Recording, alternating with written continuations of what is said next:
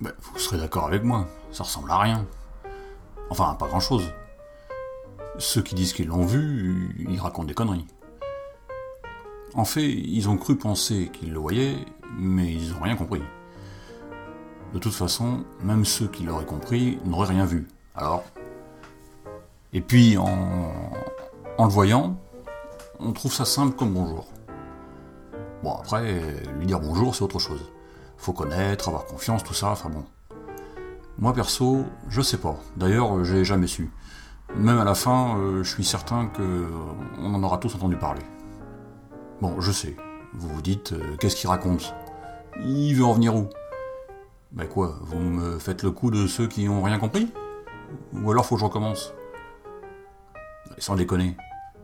Bon, à la base, c'était juste une idée. Enfin, euh, et puis une idée, un autre an, une autre idée, un autre truc, euh, le truc s'est emballé, et ça a mal tourné.